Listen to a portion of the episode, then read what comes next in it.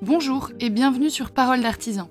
Je suis Ombline de la Doucette et à travers ce podcast, je cherche une ligne de conduite pour exercer ma future profession.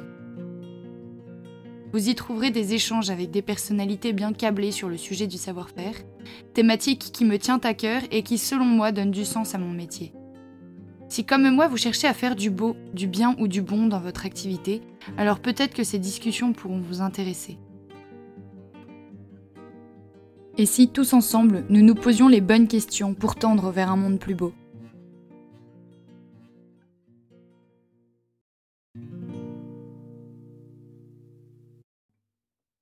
Bonjour Lison, merci mille fois d'avoir accepté de me recevoir dans votre euh, atelier de marqueterie de paille qui se trouve donc en plein cœur du 6e arrondissement et où on a vraiment le sentiment d'être bien préservé de ce chaos parisien. Votre atelier est devenu avec les années une véritable entreprise euh, qui mène des projets aux quatre coins du monde. Et avant de vous interroger un peu sur votre parcours et ce qui vous a amené ici, j'aimerais savoir si vous arriveriez à expliquer un peu à nos auditeurs en quoi consiste euh, votre savoir-faire Qu'est-ce que c'est qu'exactement la marqueterie de paille Bonjour, d'abord écoutez, euh, ravi de vous recevoir dans mes ateliers. Euh, la marqueterie de paille est un artisanat français qui date du XVIIe siècle, qui a eu des heures de gloire au cours des siècles et des heures d'oubli complet. Et il faut un peu le considérer comme un parent pauvre de la marqueterie de bois. C'est-à-dire la matière première, c'est de la paille de seigle, donc c'est une matière pauvre, humble, qu'on trouve partout. Ce qui a toujours donné à la marqueterie de paille ce côté de, travail d'artisanat un petit peu sous-estimé à cause de la matière première. Elle a été travaillée donc depuis le XVIIe siècle euh, par des artisans, euh, par des ébénistes au XVIIIe siècle qui, pour des raisons X, n'avaient plus de quoi se, se, payer des plaquages de bois qui étaient chers, faisaient de la marqueterie de paille avec leur technique d'ébéniste avec de la paille. Ils faisaient des aplats en paille et ils ont réalisé des meubles et toutes sortes d'objets en marqueterie de paille. Au XIXe siècle, la grande production de la marqueterie de paille a été faite par les bagnards et les prisonniers. Ce qui a entraîné toujours ce côté sous-estimé de la marqueterie de paille parce que c'était des travaux de bagnards. C'était fait dans les bagnes parce que la matière première est facile à trouver, elle n'est pas chère et qu'il faut un minimum d'outils donc, et du temps. Donc tout ça c'est parfait euh, pour les bagnards, ils, avaient des heures pour travailler. Et puis à la fin du 19e siècle, c'est Bon, les bagnes ont fermé en 1860, donc la marqueterie de paille est quasiment tombée dans l'oubli et a ressurgi en gloire pendant la période Art déco. Il y a deux décorateurs, André Groux, donc, qui était mon grand-père, et Jean-Michel Franck, qui ont remis la marqueterie de paille au goût du jour. En tout à coup, lui, lui, lui donnant un aspect luxueux, on disait de Jean-Michel Franck qu'il mettait Paris sur la paille, parce qu'il était très cher. Et ça s'adressait du coup à une clientèle très élitiste, c'était les Rothschild, les Noailles, des, grandes familles, qui ont fait réaliser des décors muraux, ce qui ne s'était jamais fait en marqueterie de paille. Tout à coup, on s'est mis à faire une pièce entière en marqueterie de paille et du mobilier. Et donc les, ces deux décorateurs ont vraiment donné, donné ces lettres de noblesse à la marqueterie de paille. Le dernier décorateur qui a travaillé la marqueterie de paille, c'est Jean Royer, jusque dans les années 40-50. Il a fait beaucoup de mobilier en marqueterie de paille. Et puis ensuite, de nouveau, c'est tombé complètement dans l'oubli. On est passé à, une production plus industrielle, à des matériaux moins, moins chers, différents. La marqueterie de paille, c'est un petit peu comme le galuchat et le parchemin, qui ont été très à la mode pendant la période Art déco et qui sont tombés complètement dans l'oubli après la Deuxième Guerre mondiale. D'accord. Donc euh, moi, quand j'ai recommencé à faire la marqueterie de paille, c'était un artisanat oublié. Non seulement oublié, mais en plus euh, sous-estimé, qu'on trouvait pas très intéressant.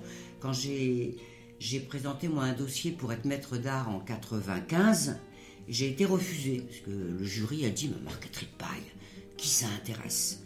Et donc on m'a dit, mais recommence, représente un autre dossier. Donc la deuxième fois, j'ai été accepté. Mais c'est pour vous dire que j'ai pris en main une technique et un artisanat oublié, oui. complètement oublié. Oui. Et alors justement, euh, vous parliez de votre grand-père, parce qu'au départ, vous avez été diplômé des arts décoratifs en reliure et dorure, il me semble. Euh, mais vous avez été donc toujours passionné par la marqueterie de paille alors, j'étais, je trouvais ça merveilleux. J'allais dans l'atelier de mon grand-père, je le voyais travailler. Il m'apportait des pailles quand il venait dîner à la maison. Je me souviens, il m'apportait des pailles et il m'expliquait comment les coller. Donc j'avais, j'avais un intérêt pour ça. J'avais un intérêt pour, euh, pour les choses manuelles. Je brodais, je tricotais, je tapissais des tapis. Enfin, j'ai toujours euh, fait des choses avec mes mains. Et donc après mon bac, je me suis dit, qu'est-ce que je vais faire? Je voudrais trouver un métier qui, qui corresponde à ce goût euh, artistique et manuel que j'avais.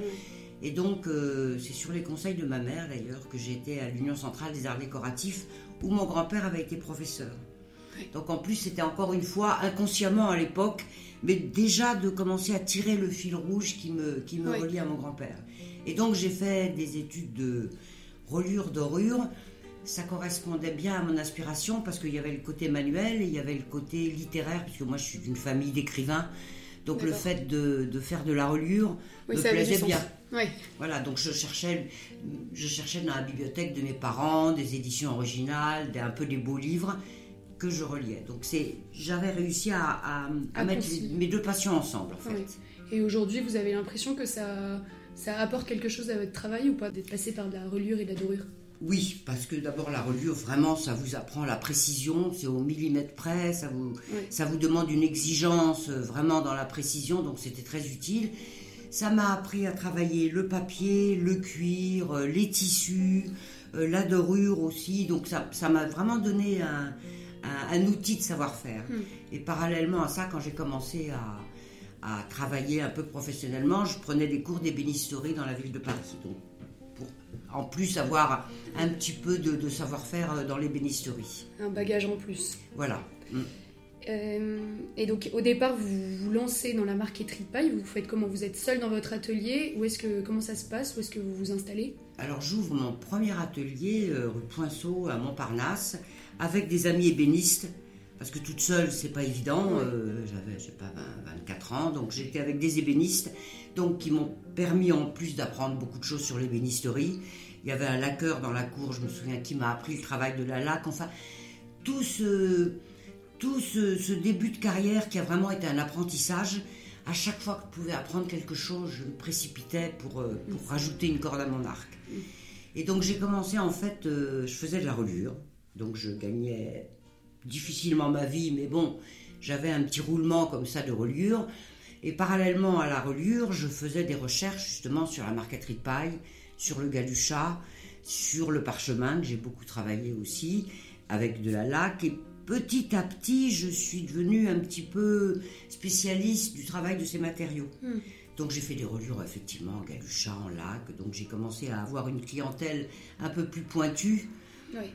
Et puis, euh, en fait, un jour, je suis passée devant un, chez un antiquaire rue du Bac qui s'appelait Rodolphe Perpich, qui est mort aujourd'hui, dont le père faisait de la haute époque. Et lui a ouvert une des premières boutiques art déco dans Paris. C'était dans les années euh, entre 75 et 80, c'est-à-dire l'art déco commençait vraiment à redevenir à la mode. Mm. Et donc, il y avait un meuble en marqueterie de paille en vitrine. Donc, je suis rentrée et j'ai dit, mais c'est magnifique, la marqueterie de paille. Vous savez, je suis la petite fille d'André Groux parce que ça me donnait une, ça me donnait du sérieux. Et donc elle me dit, ah bon, mais c'est formidable. Et donc euh, trois jours après, le meuble était dans mon atelier et j'ai restauré mon premier meuble en marqueterie de paille, art déco, parce que j'avais déjà restauré un petit peu d'objets du 19e, du 18e. Mais mon premier meuble art déco, c'est un meuble de Rodolphe Perpicci. Donc euh, j'ai j'ai appris. J'avais un petit peu de paille de mon grand-père. J'ai regardé comment c'était fait, j'ai appris comment ça se nettoyait. J'ai vraiment appris sur le tas puisque il n'y avait plus personne pour m'apprendre. j'ai fait cette restauration, il était très content. Et du coup, j'ai été voir tous les décorateurs art déco en leur disant voilà, je suis la petite fille d'André Groux, toujours cette réassurance euh, pour eux, et je restaure le galuchat, le parchemin et la marqueterie de paille. Et donc ça a commencé comme ça. D'accord.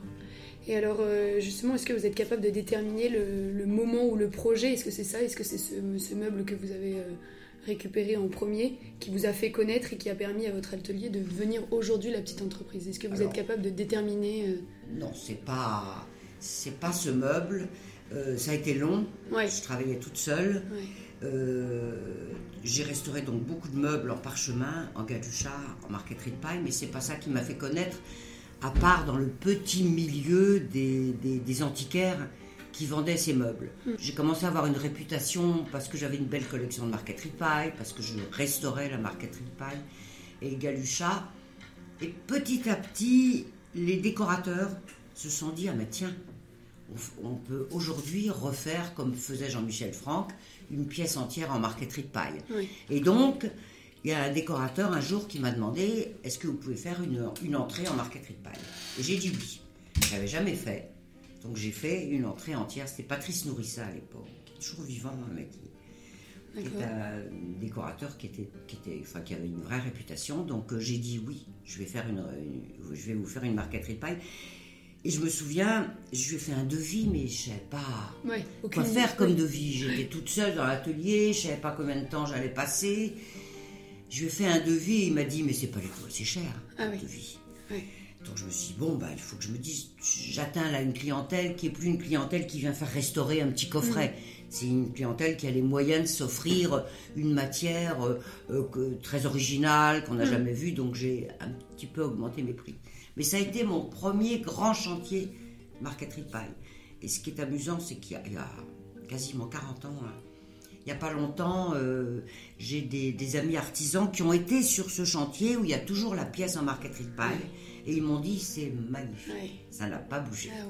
Ah, euh, et, est-ce que euh, du coup, il y, a, un, projet pour le coup qui est plus votre projet favori Peut-être par sa technique, parce que ça vous a demandé un gros travail, ou parce qu'il est emblématique monumental? Ouais, parallèlement, ensuite j'ai commencé à travailler par exemple beaucoup pour Peter Marino aux États-Unis, qui m'a demandé de faire des intérieurs d'appartements privés, qui m'a demandé de faire le dernier étage du Four Seasons à New York, enfin commencer à faire des, des chantiers où là on était quand même plus parce que c'était des, très gros chantiers. J'ai fait un. Et bon, j'ai vraiment commencé à faire des appartements privés. D'accord.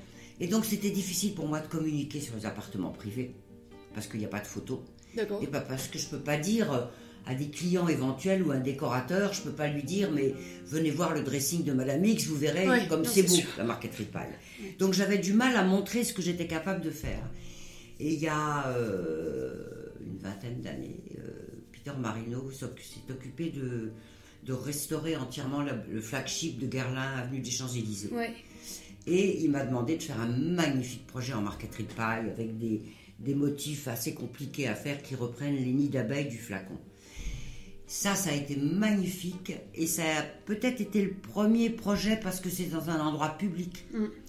Ça a commencé à, à, permettre aux gens, aux clients, de voir ce que c'était qu'un mur en marqueterie de paille. Donc ça, ça a sûrement été un projet qui a été euh, un peu une étape.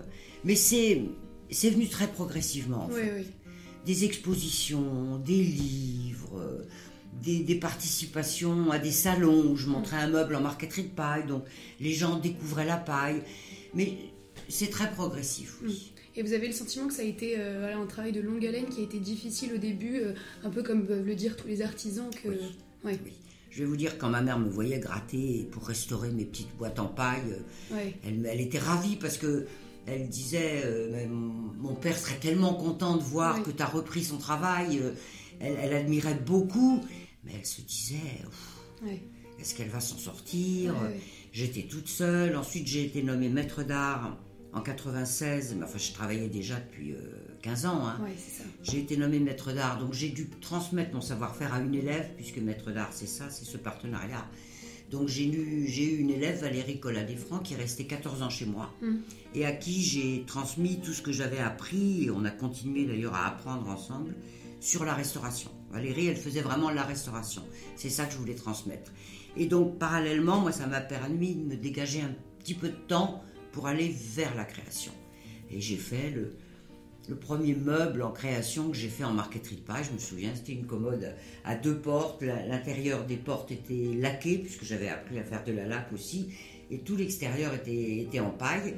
Et c'est ma mère qui me l'a offert, qui me l'a acheté, ah disant c'est magnifique, formidable, oh là là, qu'est-ce que c'est bien que tu refasses ça. Donc voilà, mais très progressif, difficile et progressif. Je vais vous donner un exemple. J'ai fait en 92 une exposition à la bibliothèque Fornet sur la marqueterie de paille. Mhm. Il n'y avait jamais eu d'exposition sur la marqueterie de paille. J'avais réuni 300 objets de ma collection. J'avais été voir tous les musées de France pour voir si, parce qu'ils ont souvent des objets en marqueterie de paille, mais qui sont dans les réserves. qui sont pas montrés parce qu'on estime que c'est pas assez prestigieux. Donc vraiment, j'avais une très belle exposition. Je montrais aussi des créations. Et après, bon, je j'essayais de, faire venir les journalistes et je me souviens toujours d'avoir appelé un journaliste de, de l'Express pour lui dire voilà, il y a une exposition à la bibliothèque Fornet, c'est la première, est-ce que vous pouvez venir voir? Et il m'a répondu enfin, ma petite dame, qui voulez-vous que ça intéresse la marqueterie de paille? Voilà, c'est ça. Et ça a été ça pendant très longtemps. Donc il faut s'accrocher. Oui, oui. Il faut y croire. Et finalement, et puis, ça va finir par y arriver. Ouais, et puis il faut, il faut surtout avoir une, faut avoir une bonne confiance en soi. Hein, vraiment, Imposer un peu sa vision. Ouais. Il faut y croire. Et puis il faut, il faut accrocher toutes les possibilités, tout ce qui se présente, toutes les chances qui passent. Je crois que dans le métier d'artisan, c'est indispensable. Il faut dire oui à tout. Moi, j'ai dit oui à tout ce qu'on m'a proposé comme exposition. Euh, boulevard Beaumarchais, je me souviens des premières expositions que j'ai faites. Euh, J'avais fait des meubles en, paille et des meubles en parchemin. Ça s'appelait Cour intérieure. C'était une très jolie exposition. On était trois, trois artisans créateurs. Ça commençait à être le moment où les artisans faisaient de la création. je me souviens, mon mari m'a fait dire, enfin, Boulevard Beaumarchais, c'était il y a 30 ans de ça. Hein. c'était pas du tout encore euh, un quartier qui était revenu. Qu'est-ce que tu vas faire là-bas? Je disais oui à tout. J'allais partout petit à petit, euh, petit à petit, on se fait un petit peu connaître dans le monde de, l'artisanat. On dit ah oui, il y a, quelqu'un qui fait de la marqueterie de paille. Quand Hermès euh, a décidé il y a 12 ans maintenant de, faire des rééditions du mobilier de Jean-Michel Franck. Donc ils ont, ils ont voulu rééditer des tables, des tables rondes des paravents et le meuble à secret, qui est un très joli meuble qui s'ouvre mm. à secret. Donc il y avait des réunions chez Hermès, ils cherchaient quelqu'un qui travaillait le galuchat. Ils ont trouvé, parce que ça avait commencé un petit peu aussi à revenir. Le parchemin, ils ont trouvé, ils ont été en Italie. Et ils se sont dit, oui, mais de la paille, est-ce qu'on pourrait faire des meubles en paille? Et là, bah non, qui fait de la paille aujourd'hui? Il y avait quelqu'un chez Hermès, donc ça veut dire que on est quand même connu dans, on a lancé comme ça des petits filets. Quelqu'un chez Hermès a dit si si, moi je sais Lison de Cône travaille la marqueterie de paille. Génial. Voilà, donc ils sont venus à l'atelier. Je crois que j'ai de la chance quand même dans la vie parce que quand ils sont venus à l'atelier, j'avais le meuble original, le meuble à secret de Jean-Michel Franck qui venait d'être vendu euh, par, par, Berger hein, quand il y a eu la grande vente Saint-Laurent. Et donc, comme j'étais la spécialiste de la restauration, le meuble était dans mon atelier. Donc Hermès est venu, ils ont vu l'original, ce qui nous a permis de refaire exactement la réédition. Et donc, ça fait 12 ans aujourd'hui que je travaille pour Hermès et que je fais tout leur mobilier en marqueterie paille. Voilà, c'est des, c'est la chance. Hmm. Mais il faut savoir attraper la chance. Oui, c'est du travail aussi. Hein. La chance du travail, mais il y a un aspect hum, chance, quoi, étoile tout à coup qui s'aligne. Ouais, qui s'aligne. Mm. Et j'ai eu ça, je crois, dans ma vie. Et alors maintenant, j'aime bien demander aux artisans que j'interroge un peu leur journée type, euh, comment ça se passe? Est-ce que euh, j'imagine que ça a évolué votre routine depuis vos débuts Mais voilà, qu'est-ce, que, qu'est-ce qui se passe le matin Vous arrivez à l'atelier, comment ça se passe Alors j'ai, j'ai fait en sorte d'ailleurs d'avoir toujours des ateliers pas trop loin de chez moi. Avant, j'avais un atelier rue du Cherche-Midi, dans la loge de concierge. J'habitais au-dessus avec mes deux filles. Et ben, le matin, je me lève et je fonce à l'atelier. Voilà. Et j'y passe la journée. Et le soir, je travaille tard parce que je suis au-dessus. Et le week-end, j'ai rien à faire. Quand j'ai, quand j'ai rien à faire, en tout cas, qu'est-ce que je vais faire? Me mettre devant ma télé, ça m'intéresse pas beaucoup. Je descends à l'atelier. Donc c'est hum, je passe beaucoup plus de temps dans mon atelier que dans ma maison. D'accord. Et j'adore. Et, justement, est-ce que euh, aujourd'hui votre atelier il est devenu aussi un peu une petite entreprise, enfin petite, euh, une, vraie entreprise? Une vraie entreprise aujourd'hui, on est 15. Alors j'ai été seule pendant longtemps. Ensuite, euh, on a été deux avec mon assistante. Ensuite, il y a un, jeune homme qui gardait mes filles, qui s'appelle Chan, qui est devenu mon chef d'atelier, qui est depuis 27 ans avec moi. Ah, Donc j'ai entièrement formé et qui petit à petit est devenu de plus indispensable. Aujourd'hui, il est chef d'atelier. Mm. Et puis, il y a une petite dizaine d'années, ma fille, Pauline, que vous avez vue en bas, a fait des études de euh, marketing dans la mode. Elle a fait à FIT, qui est une école à New York. Donc, elle, est, elle, a, passé 4 ans là-bas. Puis elle est revenue parce que je pense que sa famille lui manquait un peu. Elle a cherché du travail, donc dans la mode. Donc elle a, elle trouvait pas, ça lui plaisait pas beaucoup. Et puis mes filles, elles ont toujours été, elles ont toujours passé dans l'atelier en revenant de l'école.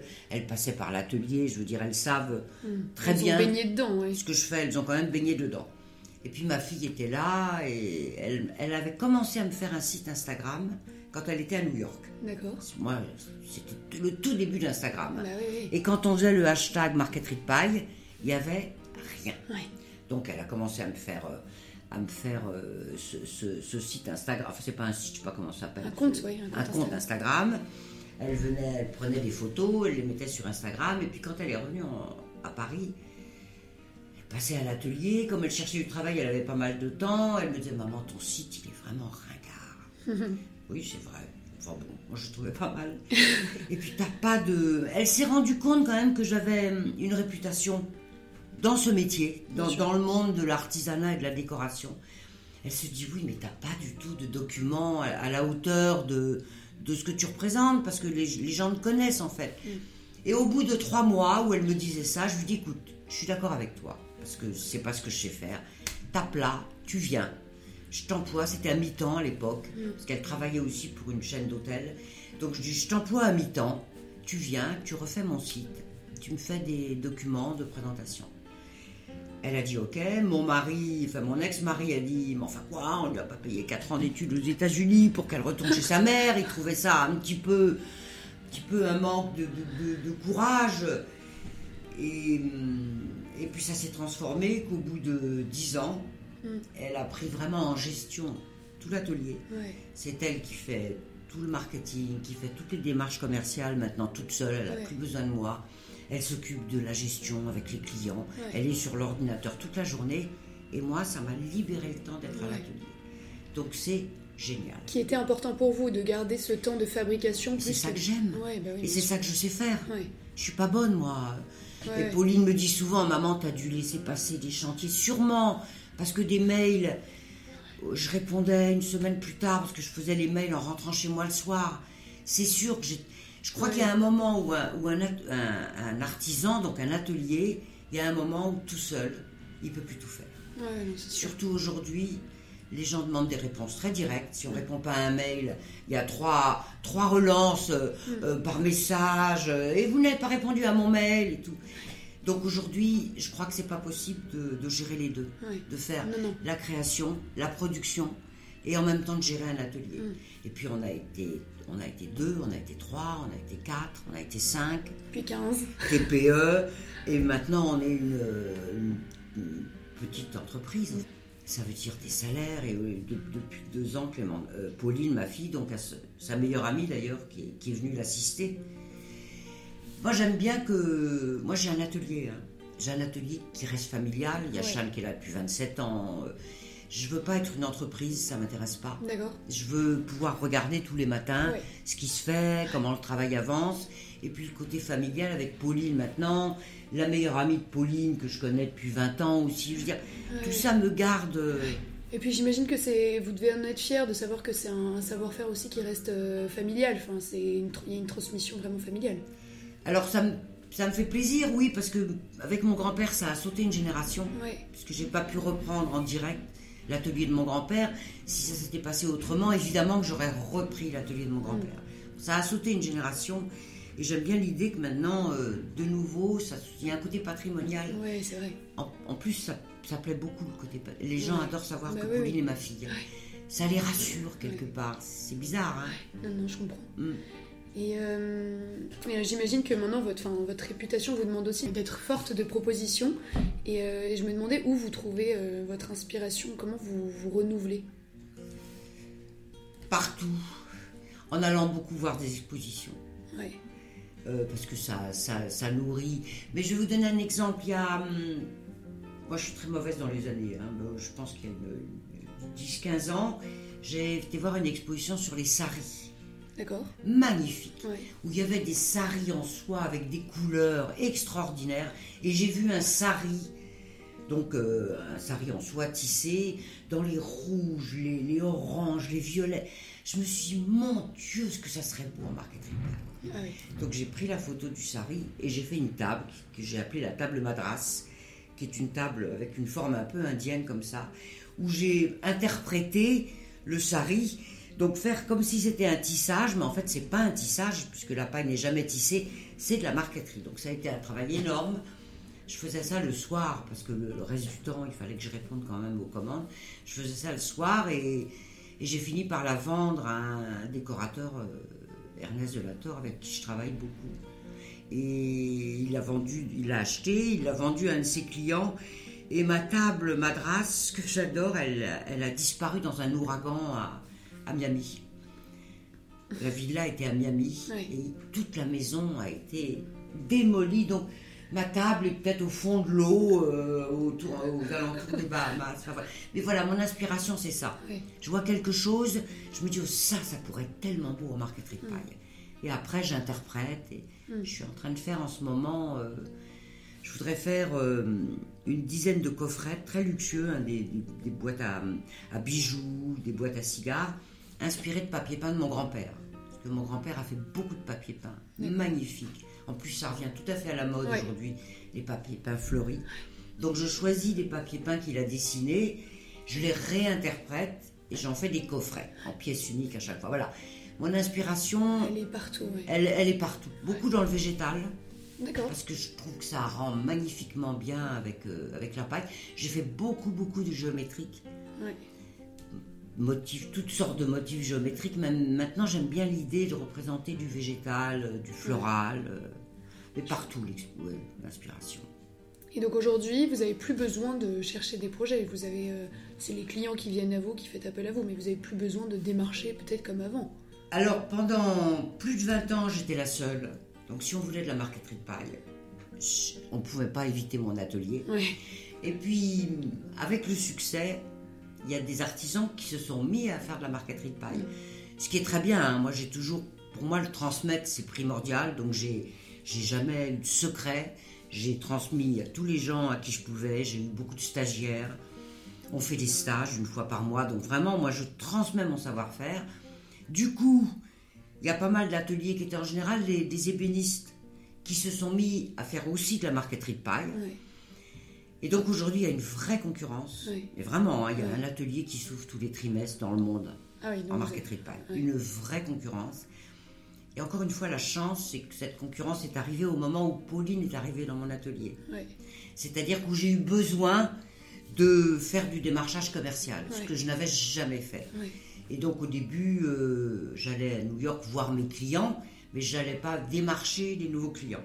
Et c'est vraiment Pauline qui a insufflé cette démarche. Donc au début, elle venait avec moi, on allait voir mes clients, qui me connaissent. Et puis un jour, je me suis dit, euh, mais en fait, elle me vend beaucoup mieux que je ne me vends à des gens que je ne connais pas parce que je ne peux pas leur dire, je suis la meilleure, euh, je suis le plus bel atelier et tout. Alors que Pauline, elle peut dire, voilà, le premier atelier, il y a toute cette histoire euh, familiale. Donc aujourd'hui, Pauline, elle part avec ses, ses valises d'échantillons, elle va au Moyen-Orient, elle va sur la côte ouest des États-Unis. C'est elle qui s'occupe de faire toutes ces démarches commerciales. Et c'est génial. Est-ce que vous avez l'impression que, enfin vous en avez parlé un peu au début, qu'il y a eu un retour d'intérêt vers les métiers de l'artisanat et du savoir-faire Et est-ce que vous avez une idée de, euh, à quoi ça, pourrait être dû? Alors évidemment, moi depuis 40 euh, ans que je suis dans ce métier, il y a une transformation de l'image de l'artisan. Incroyable. D'abord, il y a eu énormément de salons, ne serait-ce que le salon Révélation qui a été le premier salon ouvert aux artisans, aux créateurs. Il y a eu le salon à des matières d'art aussi. Avant, l'artisan, quand il s'exposait, alors soit il montrait de la restauration euh, très classique, traditionnelle, et le, le, salon à des matières d'art, ça a permis de montrer la création des ateliers sans passer par un décorateur. C'est l'atelier qui montrait son savoir-faire. Donc ça a changé le regard du public mm. en se disant, mais tiens, cet artisan qui restaure des tapis, il est aussi capable de faire des, tapis extrêmement modernes. Et puis il y a eu tout un tas de métiers qui sont revenus à la mode, comme, mon métier. Hein. Les plumassières, il n'y avait plus une plumassière. C'était fini. Or, il y a eu euh, Nelly Saunier, entre autres, qui est maître d'art comme moi et, qui est plumassière et qui est, qui est partie aussi du. Comme moi, hein, elle est partie d'un métier oublié, elle a recréé et elle fait pas de restauration, Nelly, elle fait que de la création. Donc ça montre qu'un artisan, s'il n'est pas créatif, s'il n'innove mm. pas dans sa matière, s'il reste scotché à tout ce qu'il a appris, il y a le savoir-faire et mm. l'innovation.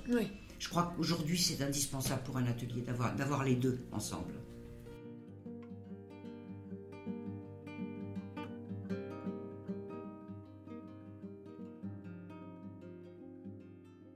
Avant la Révolution française, l'artisanat faisait un peu partie de nos vies. Les métiers de savoir-faire étaient nécessaires parce que c'était les artisans qui meublaient et qui fabriquaient nos intérieurs. Là où aujourd'hui, vous avez raison, ils ont besoin d'aussi euh, innover. Mm. Euh, aujourd'hui, l'esprit collectif considère que, euh, enfin, il me semble que l'artisanat est, est, un peu réservé à une élite, au monde du luxe. Est-ce que vous pensez que c'est vraiment le cas et est-ce que vous pensez que ce le sera toujours? C'est un peu le cas. À cause du temps que prennent, que prennent tous ces objets. Je veux dire, une mosaïste qui fait une mosaïque, euh, elle est, soit dans un grand magasin, soit chez un particulier, mais ça coûte cher. Ça coûte cher à cause du temps passé. Moi, je me souviens sur un chantier où je faisais des murs en marqueterie de paille. Moi, j'estimais que j'étais extrêmement cher. En même temps, les décos me disent euh, Mais non, euh, moi j'ai des clients qui sont prêts à payer ce prix-là pour quelque chose d'exceptionnel. Parce qu'un mur en marqueterie de paille, ça vient forcément d'un atelier de marqueterie de paille. Ça peut pas être acheté euh, tout fait dans un autre magasin. Et j'étais en train de faire mon mur en marqueterie de paille. Et il y avait dans la salle de bain à côté un artisan qui était en train de casser à la main des petites aisselles de mosaïque. Je me suis dit, mais c'est un travail, c'est encore pire que la marqueterie de paille. Parce que, je sais pas, il devait faire, euh, il devait faire 50 cm par jour. Et il me dit, bah oui, mais c'est un travail fou. Et je lui ai demandé, mais vous prenez combien? Et il était plus cher que moi. Ouais. Je me suis dit, bon, bah il y, a une clientèle qui est capable de, payer ce prix. Je crois, malheureusement ou heureusement, parce que c'est ce qui permet. La rareté de, de, ce métier est liée à sa cherté et il y a une clientèle de riches. Aujourd'hui, il y en a beaucoup. Hmm. Mais c'est vrai que je ne peux pas faire de la marqueterie de paille euh, quelqu'un qui n'a pas, pas les moyens de payer le, prix que je demande. Bien sûr. Est-ce que vous parvenez à vous dire que le lieu dans lequel vous installez vos, vos œuvres se trouve euh, embelli par leur présence? Alors peut-être que Pauline le dirait mieux, mais est-ce que vous arrivez à constater en tout cas une mise en valeur de l'espace grâce à, vos à, votre, euh, à votre œuvre? Je demande ça parce qu'il me semble que l'idée justement d'un artisan qui met du cœur à l'ouvrage qui est un peu une source de motivation euh, qui est très présente dans les métiers de savoir-faire. C'est aussi ce qui va justement venir embellir l'objet, euh, l'espace et donc l'architecture. Est-ce que voilà, vous faites un lien entre artisanat et architecture? Intérieur, parce que moi c'est l'architecture intérieure. Mais oui, parce que j'ai fait des dizaines de, de chantiers d'appartements magnifiques, beaucoup à New York, avec des vues sur Central Park, je veux dire, à couper le souffle, dans, des appartements magnifiques, avec des marbres, des patines aux murs, vraiment des, tous les murs décorés d'une façon originale et extraordinaire. Et quand j'arrive avec les panneaux qui ont été posés, parce que moi je viens sur place faire les joints entre les panneaux, mm. je vois l'éblouissement des autres artisans. Ils arrivent, mais qu'est-ce que c'est ça? C'est de la paille. Ils veulent pas croire que c'est de la paille. Ils disent, mais non, c'est du bambou. Non, non, c'est de la paille. Et ils me voient travailler. Et ils disent, mais c'est la plus belle pièce de l'appartement. C'est magnifique. Donc j'ai un retour du travail que je fais qui est très satisfaisant. Les gens sont dans le métier, ou bon, bien, les clients j'espère, mais dans le métier, les gens découvrent, parce qu'ils n'ont jamais vu de mur en paille, et ils découvrent et ils sont très admiratifs et du temps passé, mais c'est pas vrai, vous n'avez pas collé paille après paille sur 35 mètres carrés. Bah si, paille après paille. Donc c'est un retour qui est, très valorisant. Mm. Et alors, euh, vous, vous avez, j'imagine, beaucoup travaillé justement avec des architectes d'intérieur. Est-ce que vous auriez un, conseil à donner à la future architecte d'intérieur et designer que je serais, euh, justement pour euh, se questionner et pour essayer de trouver un comportement ajusté pour ce travail de collaboration et que ça, ce ne soit plus euh, comme on peut souvent le constater, je trouve, dans le milieu, un travail de commanditaire à exécutant. Voilà, pour imaginer aujourd'hui que ce soit un vrai travail de, collaboration, un travail main dans la main entre mm. artisans et architectes. Ça se passe de plus en plus comme ça parce qu'on a énormément élargi notre gamme de propositions. Euh, au début, moi, quand j'ai commencé à faire de la marqueterie de paille, il y avait trois couleurs. Parce que mon céréalier faisait trois couleurs. Aujourd'hui, j'ai 60 couleurs.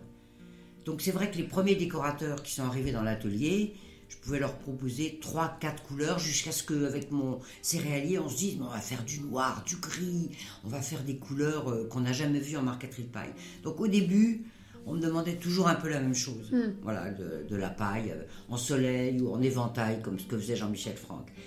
Et puis après, avec une de mes amies euh, qui est doreuse, on s'est dit, mais on va essayer de mettre de la feuille d'or sur de la paille, voir ce que ça donne. Donc on a mis au point la technique et j'ai pu montrer à Peter Marino un échantillon avec de la paille, avec de la feuille d'or. Il a adoré. Voilà. Il faut être, bah oui, il faut être une force de proposition. Parce que le décorateur, il connaît pas mon métier. Il sait pas ce dont je suis capable. Et aujourd'hui, avec Pauline en plus, qui est qui est très très active. Moi, j'avais commencé une collaboration avec deux ou trois artisans que je connaissais, mais elle, elle va chercher partout. Aujourd'hui, on fait de la de la paille avec des incrustations, de nacre, de pierre dure. On associe de la paille avec de la broderie, de la paille avec des plumes. Et donc, c'est pour moi quasiment indispensable que le hmm. décorateur vienne à l'atelier. Il a une idée de projet ou une idée de meuble, et moi je lui montre. Je dis voilà, voilà toutes les couleurs que je vous propose, voilà tous les motifs que je peux vous proposer. Donc, c'est à ce moment-là que le décorateur ouvre, ouvre son esprit à mon métier. Et hmm. ça devient de plus en plus une collaboration euh, avec le, décorateur. Mais parce que je, je le nourris, mais c'est normal. Il ne sait pas que je peux mettre, que je peux faire d'incrustations de plumes dans de la marqueterie de paille. Donc il faut qu'il vienne à l'atelier. Oui. Ça doit être d'autant plus vrai dans votre domaine parce que justement c'est un savoir-faire rare. Oui. Oui. Et donc si je devais euh, aujourd'hui là vous demander quel corps de métier dans le, dans le milieu de l'artisanat vous aimeriez entendre sur mon podcast Parole d'artisan parce que je sais pas, il est peut-être il vous a toujours intrigué ou fasciné. Qu'est-ce que vous me diriez? Oh, il y en a plein. Moi, je suis très admirative de Nicolas Mariscaël. Mariscaël, c'est des orfèvres. D'accord. De père en fils. Alors lui, c'est une vraie tradition familiale. De, d'expertise et de restauration de toute l'argenterie 18e. Et Nicolas, il a repris, il a donc repris la, boîte de son père et il s'est dit mais je vais faire de la création.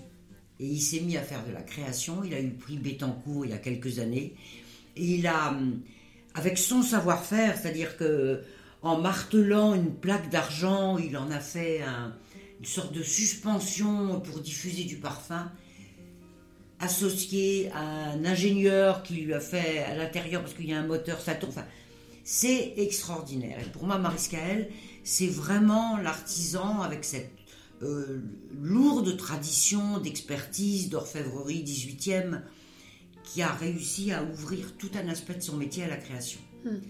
Ça, pour moi, c'est un très bel exemple. Il y a euh, Christian Bonnet aussi, qui est écailliste, c'est-à-dire qui travaille l'écaille. Incroyable. Qui, donc, père en fils aussi, donc qui faisait de la restauration, qui faisait des lunettes en écaille, et qui aujourd'hui, Christian, euh, on a été nommé maître d'art en même temps, et il a explosé son entreprise, comme moi. Et j'ai plein de plein d'artisans dans des, des, savoir-faire rares qui ont explosé leur entreprise parce qu'ils sont allés vers la création et l'innovation. Oui. C'est ça, le, c'est vraiment le truc. C'est de pas rester euh, figé.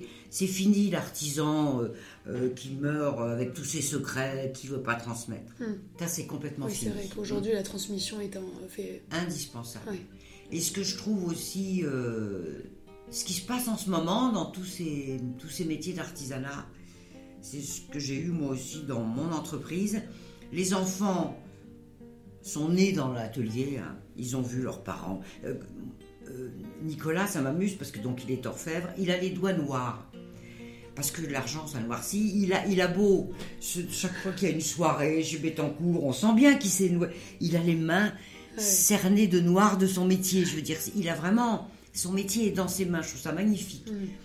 Et Nicolas, il a trois enfants euh, qui sont partis comme, comme ma fille faire leurs études. Ah non, jamais comme mon père. Non, non, mon père passe sa vie dans l'atelier. Sûrement pas. Moi, je veux faire autre chose. Et puis petit à petit, l'enfant se rend compte que c'est pas uniquement euh, un métier de tâcheron dans l'atelier, c'est aussi un métier de communication. De création. De, création, de visibilité, parce que quand même les artisans aujourd'hui sont de plus en plus visibles. Ses trois enfants sont rentrés dans l'entreprise. Christian Bonnet, c'est pareil, il a trois fils. Moi, quand je l'ai connu, il m'a dit mon métier va mourir, il n'y a plus que moi. Je trouve, j'ai un élève, puisqu'il était maître d'art, mais je ne vais pas réussir tout seul. Aujourd'hui, ses trois enfants sont dans leur entreprise. Il a ouvert une boutique au Palais Royal. Enfin, il a explosé. Et on est beaucoup, comme ça, d'artisans mm. qui ont explosé et qui ont eu le, la, la formidable joie de voir nos enfants revenir, revenir parce qu'ils reconnaissent ce qu'on fait. Et ils reconnaissent que ce métier est... Pauline, elle aime le luxe, elle aime les voyages. Et c'est vrai qu'il y a 30 ans, elle ne pouvait pas imaginer qu'un jour dans mon métier, elle aurait le luxe, parce qu'on travaille qu'avec des grandes maisons de luxe, et les voyages, parce qu'on est tout le temps soit en train de faire des, tournées commerciales, soit d'aller dans des chantiers, rencontrer des clients. Donc, elle s'éclate complètement. Et je ne pensais pas non plus pouvoir lui offrir ça hein, il, y a, il, y a, 20 ans. Bien sûr. Et alors, qu'est-ce qu'on peut, qu'est-ce qu'on peut espérer pour les ateliers Lison de Cône euh, pour l'avenir? Bah, Que ça continue comme, euh, comme maintenant. Hein, que Moi, je suis. Hmm, parce qu'il y a un moment, on s'est dit euh, bah, si je disparais pour une raison quelconque, qu'est-ce qui se passe qui, qui, peut, qui peut continuer la suite? Alors aujourd'hui, moi, je suis toujours là, hein, je compte mourir dans mon atelier, j'arrête pas. Mais il y a Pauline qui s'occupe de toute la gestion. Et il y a Shan qui travaille depuis 27 ans avec moi, qui s'occupe de tout le côté technique. C'est le chef d'atelier. Techniquement, il est totalement à mon niveau, il peut tout faire. Pauline peut tout gérer. Moi, ce que j'amène encore, c'est ma part créative. Mes recherches créatives, mais beaucoup en association avec Pauline, hein, qui a un bon oeil, et puis qui sent l'air du temps, peut-être plus que moi, parce qu'elle a, elle a 30 ans, voilà. Mais moi, je mets au point euh, aujourd'hui des, pièces un peu spéciales. Je fais les, les rééditions de la Maison Royère qui réédite du mobilier. Je fais ma collection de, de tables. Je fais, quand on doit faire une exposition, par exemple, c'est moi qui fais la pièce euh, qu'on veut présenter. Voilà. Et le reste de l'atelier, ben, ils font, ils collent de la paille au mètre carré comme j'ai fait pendant 30 ans je me garde plus que le côté le plus excitant, mais je trouve que je mérite parce que j'ai, je pense, j'ai beaucoup collé de paille. Ouais. Merci infiniment, Lison, pour cet entretien. Merci d'avoir accepté de parler au, au micro de Parole d'artisan. Et merci pour toutes vos réponses et pour votre témoignage tellement instructif. Merci à tous les auditeurs de cet épisode. N'hésitez pas à aller admirer le travail et les actualités de Lison de Cône sur Instagram. N'hésitez pas non plus à partager et à noter cet épisode pour faire parler de tous ces métiers de savoir-faire rares au service du beau. À très bientôt pour un prochain épisode. Merci beaucoup à vous. Merci Lison.